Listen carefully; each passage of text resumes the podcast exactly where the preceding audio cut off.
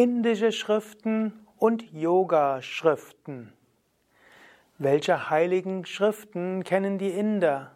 Insbesondere, welche Schriften gibt es im Hinduismus? Und welche dieser Schriften sind besonders für Yoga relevant? Und was sind überhaupt die wichtigsten Yoga-Schriften? Om Namah Shivaya und herzlich willkommen zu einem Vortrag über die Schriften, die Shastras.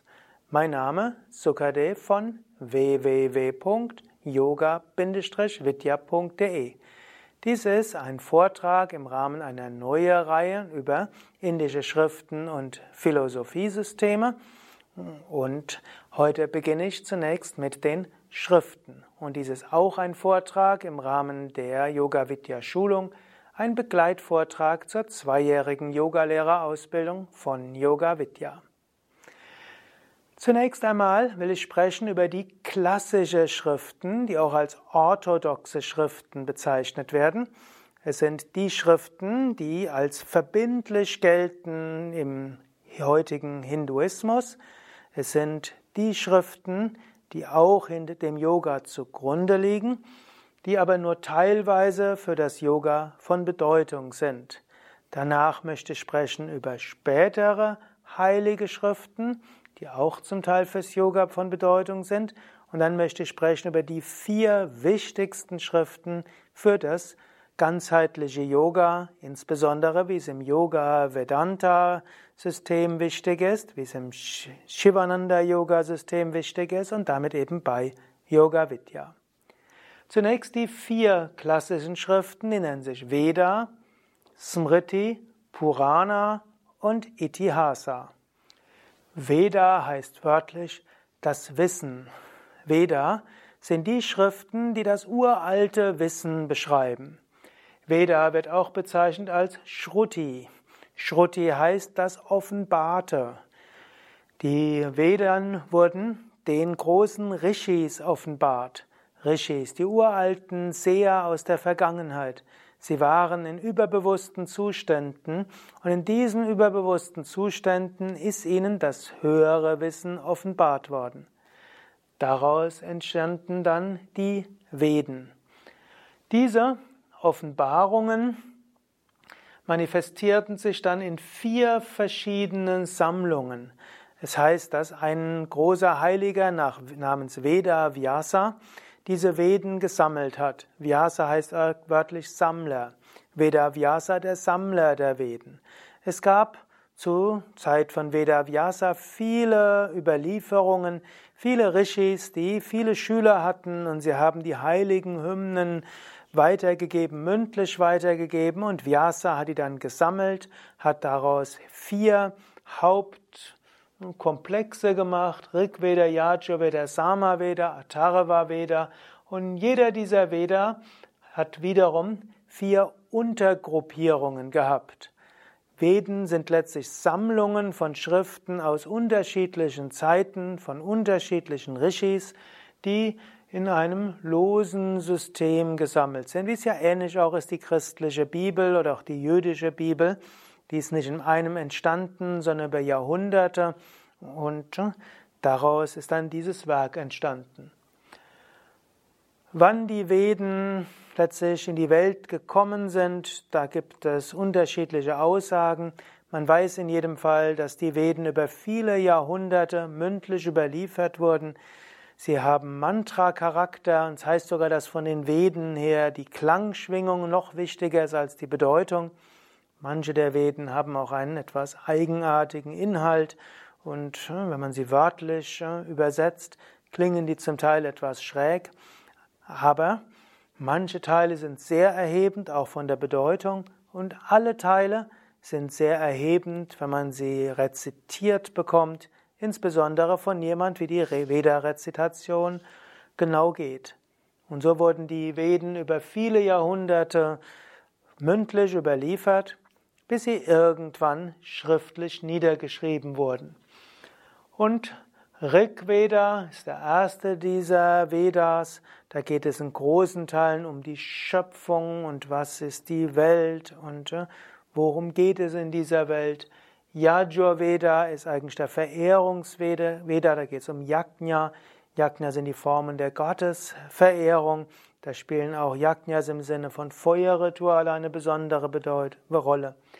Samaveda ist der Veda des Gesanges, sind besonders hymnische Schriften. Und Atharva Veda wird manchmal als der dunkle Veda bezeichnet, wo es um Geheimwissenschaft geht. Manche sagen aber auch, eigentlich sind es vier verschiedene Rezitationsformen. Rigveda-Texte werden auf eine Weise rezitiert, Yajurveda auf eine andere, Sama wieder auf eine andere und Atharva auf eine nächste. Insbesondere Samaveda hat eine ganz spezielle Rezitationsform. In jedem dieser vier Veden gibt es vier Teile. Da gibt es Samhita, was die ältesten Teile sind die ursprünglichen offenbarten Teile, die besonders starken Mantra-Charakter haben, die man zum Beispiel bei Pujas rezitieren kann und die also starke Hymnen sind. Dann gibt es den zweiten Teil, Brahmana. Und Brahmana beschreibt so ein bisschen, wie man diese Samhitas nutzt, in brahmanischen Ritualen. Wie setzt man sie ein für Puja, für Yajna und so weiter? Und wie werden sie verwendet? Die Brahmanas sind also ganz besonders gedacht für Brahmanen, sind aber auch für anderes durchaus, hin, durchaus wichtig.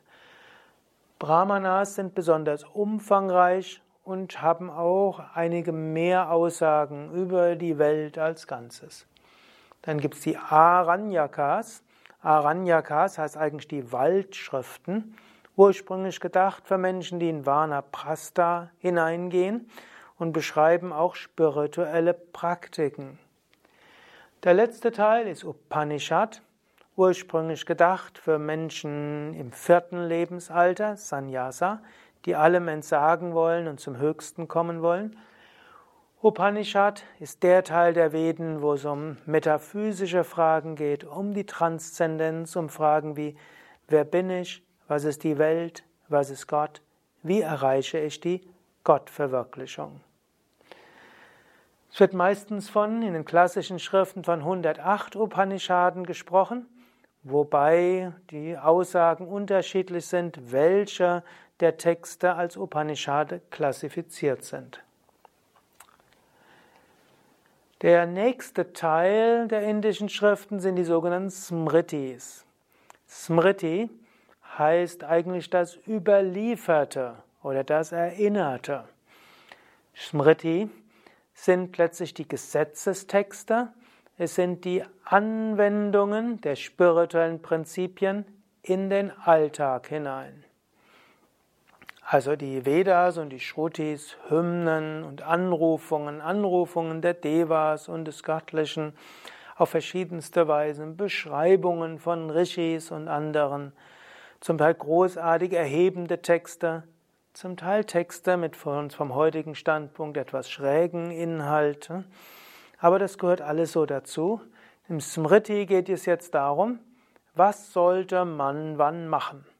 Was sollte man machen, wenn man im, wenn man Brahmachari ist, also beim Lehrer lernt, was sollte man man machen als Grahasti, also jemand, der im Berufsfamilienleben steht. Was macht man als Vanaprasti, wenn man, dem, wenn man jetzt in den Wald geht, um zu praktizieren? Wie hat sich ein Swami zu verhalten? Was hat ein Bauer zu tun, ein Kaufmann zu tun, ein König zu tun, ein Regierungsbeamter zu tun und so weiter? Wie geht man in welcher Situation um, mit welchem Konflikt? Also Gesetzbücher, Smritis. Es gibt die zwei Hauptsmritis, Manu Smriti und Yajnavalkya Smriti. Die gelten als die alten Smritis, aber darüber hinaus gab es auch spätere Smritis. Übrigens in Analogie dieser uralten Smritis haben wir bei Yoga Vidya auch ein Regelwerk für Sevakas in der Yoga Vidya Sevaka Gemeinschaft. die nennt sich die Yoga Vidya Smriti.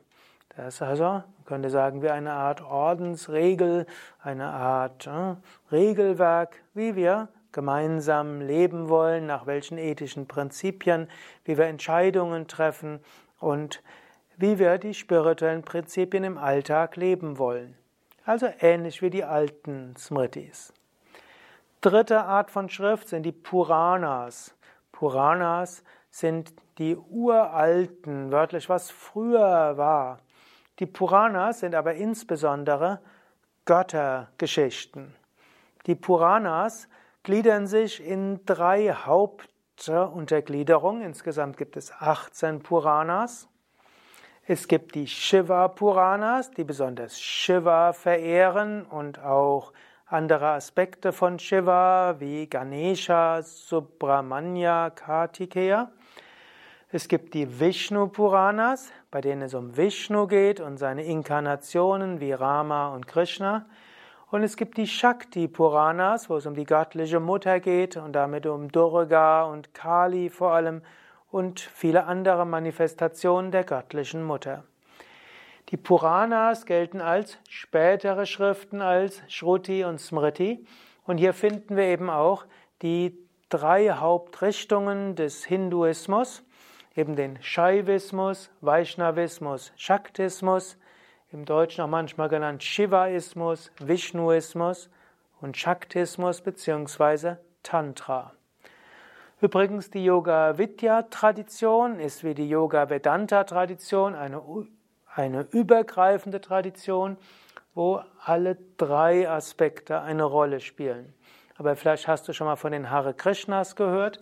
Für die spielt nur Vishnu eine besondere Rolle und die, die Hauptrolle und die anderen sind Nebenaspekte.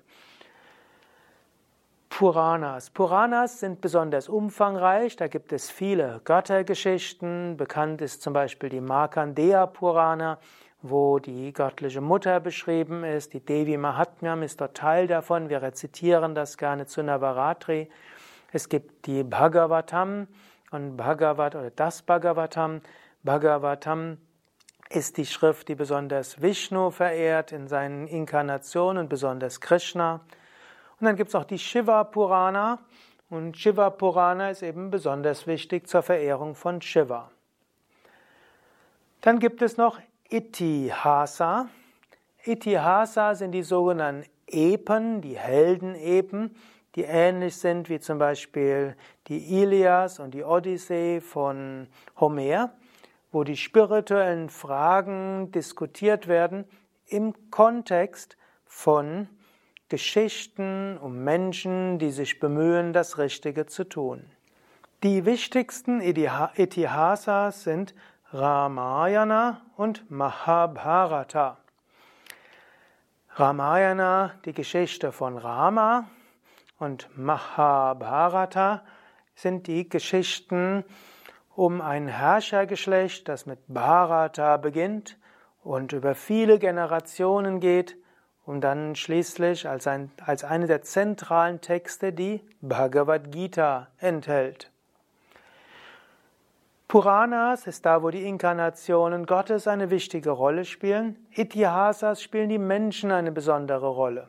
Und auch wenn im Ramayana natürlich Rama am wichtigsten ist, wird er mindestens in der klassischen Form im Valmiki Ramayana wie ein Mensch beschrieben. Und die, die Aspekte Gottes spielen dort eine Nebenrolle. Auch die Inkarnation Gottes verhält sich wie ein Mensch. Und im Mahabharata gibt es zwar auch Krishna, aber Krishna, so wichtig er dort ist, es ist mehr die Geschichte des Herrschergeschlechtes, Krishna greift auch ein. Währenddessen in den Puranas geht es hauptsächlich um die Beschreibung von Gott in seinen verschiedenen Aspekten. Man könnte sagen, Veda, dort werden, sind mythische, uralte Schriften, die man rezitieren kann, die schwer zu verstehen sind, in einer mythischen Sprache geschrieben sind, die vor allem als Mantra wirken. Die Smritis, klare Handlungsempfehlungen, allerdings für die heutige Zeit nicht unbedingt angemessen, weil sie sich auf das Leben vor 2000 Jahren beziehen. Purana und Itihasa für das gemeine Volk geschrieben, wo Erzählungen sind und da die Menschen am meisten fasziniert sind letztlich von Macht und Liebe, sind diese Geschichten voller Liebesgeschichten und voller Kämpfe und Bemühungen und voller Konflikte und auch Kämpfen, wer gewinnt und zwischendurch ein Ringen um die Vollkommenheit. Purana und Itihasa wollen einem auch helfen, das ethisch Richtige zu entscheiden, indem man viele ethische Situationen dort zeigt und eben auch zeigt, wie Menschen sich falsch entschieden haben, wie das ins Desaster geführt hat, wie man sich richtig entscheidet und es trotzdem Schwierigkeiten gibt, wie man durch ein spirituelles Leben zur Verwirklichung kommt, wie Gott einem dabei helfen kann, wie auch fortgeschrittene Aspiranten wieder fallen können, wie man manchmal auch als fortgeschrittener Aspirant nicht versteht, was das Richtige ist, wie man aber, wenn man sich dauerhaft bemüht, zum Höchsten kommen kann, wie Gott eingreift in Inkarnationen, wenn es nicht weitergeht und so weiter. Also faszinierende Geschichten, die bis heute in Indien erzählt werden und die es inzwischen auch in, ja, verfilmt gibt, sowohl in Comicfiguren als auch mit echten Schauspielern. Also diese Geschichten sind bis heute sehr faszinierend und interessant. Das sind also die vier klassischen Geschichten oder die vier klassischen Schriften. Und diese sind von besonderer Wichtigkeit oder sind, gelten als verbindlich für alle Hindus im heutigen Hinduismus. Wer sich nicht an diese Schriften oder diese Schriften nicht mindestens theoretisch in Hochachtung hält, der gehört da eben nicht dazu. Und so obgleich Buddhismus in vielerlei Hinsicht das Gleiche lehrt, da er nicht die Veden, Smriti, Purana, Itihasa als autoritär ansieht, ist es eben zur eigenständigen Religion gewesen. Und auch Jainismus bezieht sich nicht auf diese Schriften und deshalb ist es auch zur eigenen Religion geworden, ähnlich wie Sikhismus, obgleich sie alle Ähnliches lehren. Und jetzt der Hinduismus selbst ist sehr umfassend. Die Schriften widersprechen sich an allen möglichen Stellen, so wie es ja auch die Bibel und der Koran auch macht. So wie es im Koran gibt es Texte, wo es gibt Zitate, die sagt, wer irgendeinen Menschen tötet, der hat die ganze Welt, Menschheit getötet. Und es ist klar gesagt, du sollst niemanden töten. Es gibt andere Stellen, da steht etwas anderes. Und so ähnlich stehen auch in der Bibel unterschiedliches. Und so sind auch dieses, diese Schriften sehr umfangreich und müssen deshalb interpretiert werden von bestimmten Gesichtspunkten aus.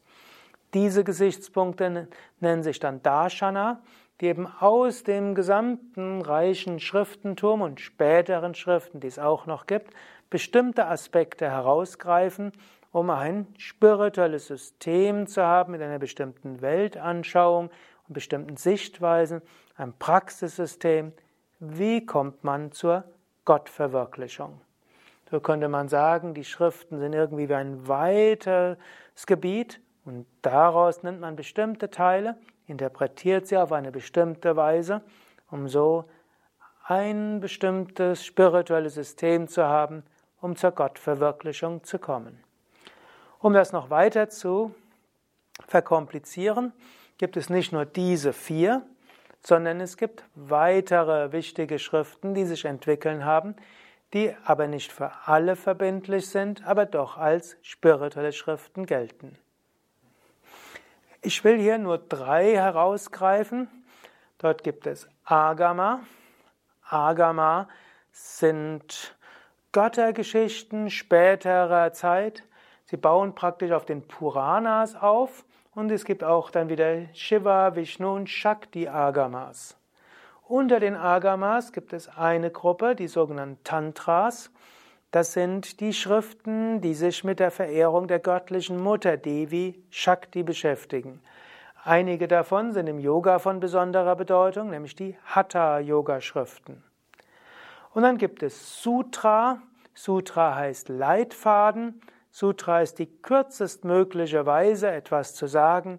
Bekannt ist zum Beispiel das Yoga Sutra das wir ja auch im Rahmen der zweijährigen Yogalehrerausbildung behandeln. Also Sutra Leitfaden und dort gibt es Leitfäden für verschiedene Aspekte des Yoga. Es gibt Brahma Sutra, dort geht es um Vedanta. Es gibt Bhakti Sutra, da geht es um die Entwicklung von Bhakti. Es gibt Yoga Sutra, da geht es um Raja Yoga. Welche dieser Schriften sind jetzt im ganzheitlichen Yoga von Bedeutung, in der Yoga Vidya Tradition? Bei Yoga Vidya spielen vier Schriften eine Hauptrolle. Drei davon behandeln wir in der zweijährigen Yogalehrerausbildung. Zu allen vieren gibt es neuntägige Weiterbildungen. Das erste ist Upanishad.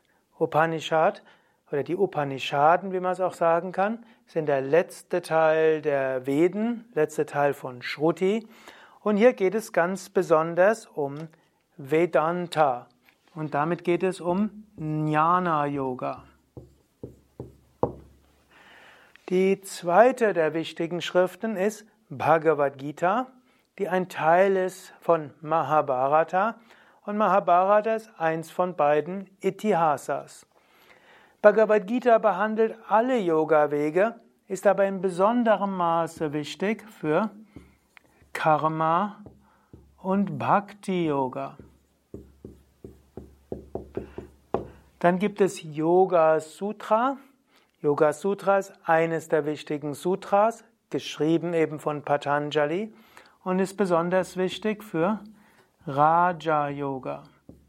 Und dann gibt es die Hatha Yoga Pradipika, wörtlich das Licht auf Hatha Yoga, geschrieben von einem Yogi Svatmarama.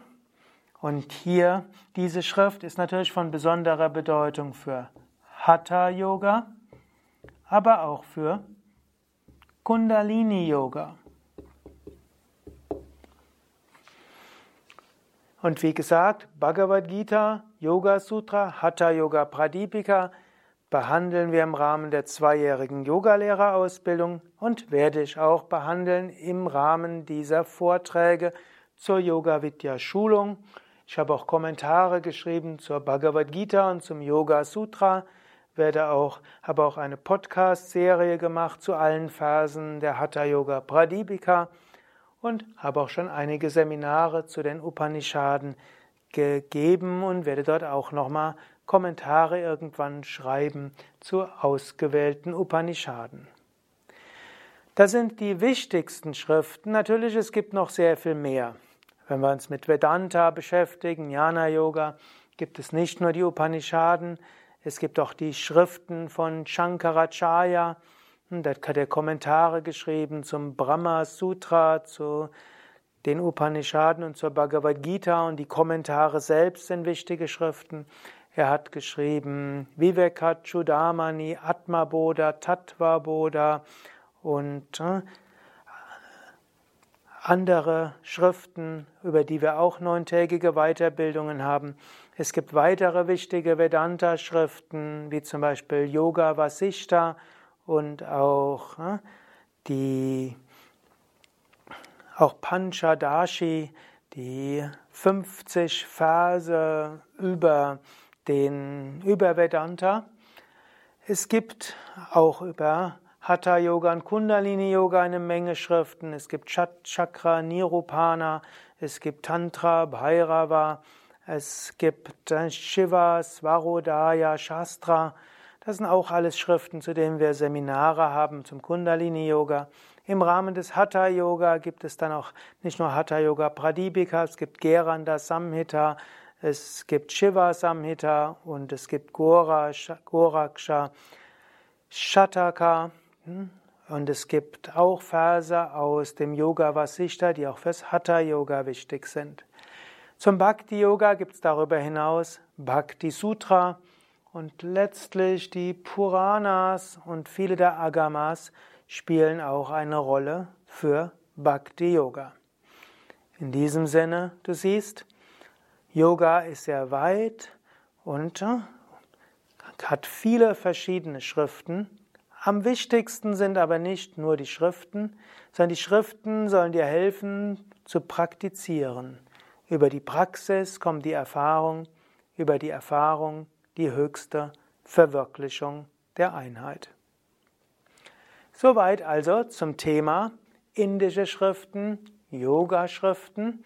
Beim nächsten Mal werde ich sprechen über die indischen Philosophiesysteme Dort wird es vermutlich mehrere Vorträge geben und dann werde ich auch noch sprechen über Yoga und Hinduismus. Wie hängen Yoga und Hinduismus zusammen? Und ob man auch als, ob man durch Yoga zum Hindu wird und wie man auch als Atheist oder als Christ Yoga, auch spirituellen Yoga, üben kann. Also noch einige wichtige Themen im Rahmen dieses Themengebiets, indische Schriften und Philosophiesysteme. Alle Informationen findest du auch auf www.yoga-vidya.de und wenn du irgendetwas wissen willst über irgendeine der anderen Schriften oder über eine dieser Schriften, gib einfach ein auf unserer Internetseite ins Suchfeld. Viele der Schriften haben wir übersetzt ins Deutsche auf unseren Internetseiten und zu allen gibt es auch ein paar weiterführende Informationen. Mein Name Sukadev, hinter der Kamera Nanda. Danke fürs Zuschauen und ich wünsche dir eine gute Praxis mit tiefer Erfahrung.